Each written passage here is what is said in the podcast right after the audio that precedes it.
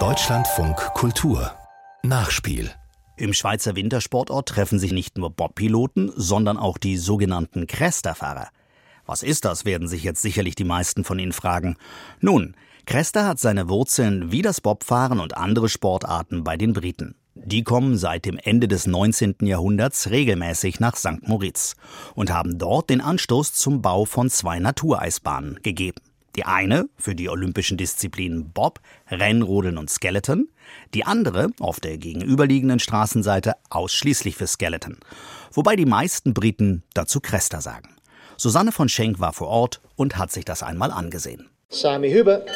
Bäuchlings, Kopf voran und die Nase nur wenige Zentimeter über dem Eiskanal donnern sie hinunter von St. Moritz nach Zellerina auf einem Skeleton, einem massiven Stahlgerippe mit zwei Kufen ohne Bremsen und Lenkung.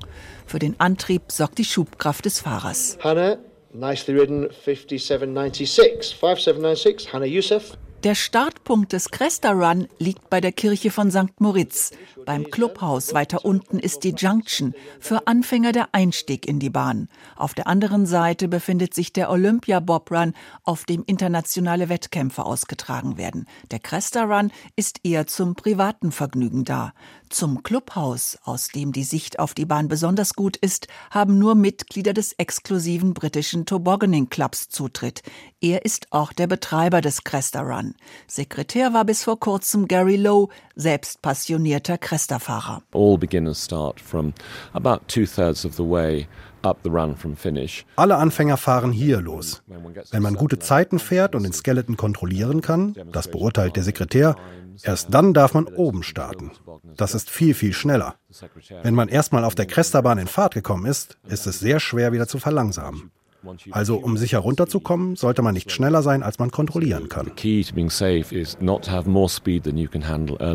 Der Cresta Run wurde erstmals im Winter 1884-85 gebaut und war fortan, neben dem benachbarten Olympia Bob Run, die zweitgrößte Eisskulptur der Welt. Er heißt so, weil das Ziel in Cresta, einem Ortsteil von Celerina, liegt. Die splinigen Briten, die seit Mitte des 19. Jahrhunderts ins Engadin kommen, haben der Schweiz auch eine gigantische Wintersportindustrie beschert. Noch heute logieren viele von ihnen im Fünf-Sterne-Hotel Kulm, dort, wo alles seinen Anfang nahm. Hoteldirektor Heinz Hunkeler erfreut das. Harry Hayes Morgan, ganz bekannter Cresta-Fahrer, der hat einen Pokal, wo jeder jedes Jahr gewinnen möchte. Aber wenn er ihn dann gewinnt, ist er trotzdem hin und dann möchte er ihn doch nicht gewonnen haben, denn er muss ihn mit Champagner füllen. Und dieser gute Pokal fasst 29,5 Flaschen Champagner. Und für mich ist das fürs Hotel natürlich immer ein gutes Geschäft. Aber für den Gewinner dieses Rennens muss er da halt etwas tiefer ins Portemonnaie schauen. Cresta-Fahrer brauchen ein Gefühl für Timing und Balance und sollen das Eis am Körper fühlen. Wer seinen Skeleton nicht richtig steuert, landet bestenfalls in den Strohballen neben der Bahn. Denn aus den offenen Kurven kann man leicht herausfliegen, erklärt Gary Lowe. Wir haben viele Beulen und Blutergüsse, gebrochene Finger und kleine Unfälle. Schwere Unfälle gibt es sehr wenige. In den letzten 140 Jahren, seit wir diesen Sport praktizieren, hatten wir bedauerlicherweise fünf Tote zu beklagen. Wie bei vielen gefährlichen Sportarten wie Skifahren oder Motorradrennen gibt es eben auch hier Unfälle.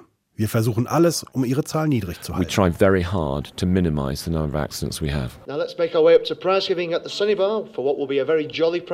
Nicht nur den Sportsgeist halten die Briten in St. Moritz hoch, sondern auch das gesellschaftliche Zusammentreffen in den diversen Clubs. Irgendwie ist St. Moritz ist irgendwie eine Club Hauptstadt. Rolf Sachs, Sohn von Gunther Sachs, selbst begeisterter Bob- und Skeletonfahrer und auch Mitglied im britischen Tobogganing Club. Das heißt, es gibt so viele Clubs und in jedem Club gibt es nochmal Subclubs. Also irgendwo sind wir doch alle Vereinsmeier. Der erste Bob-Club wurde vor 125 Jahren in der Sunny Bar gegründet. Sie gehört zum Kulm. Dort werden die Ergebnisse der Cresta-Rennen verkündet. Bei der Siegerehrung geht es lässig und stilvoll gleichermaßen zu. Höhepunkt ist das sogenannte Feuerwerk. Alle erheben sich von ihren Sitzen, trampeln kurz und heftig mit den Füßen, heben die Arme hoch und lassen sie langsam sinken, während sie einen Zischlaut von sich geben.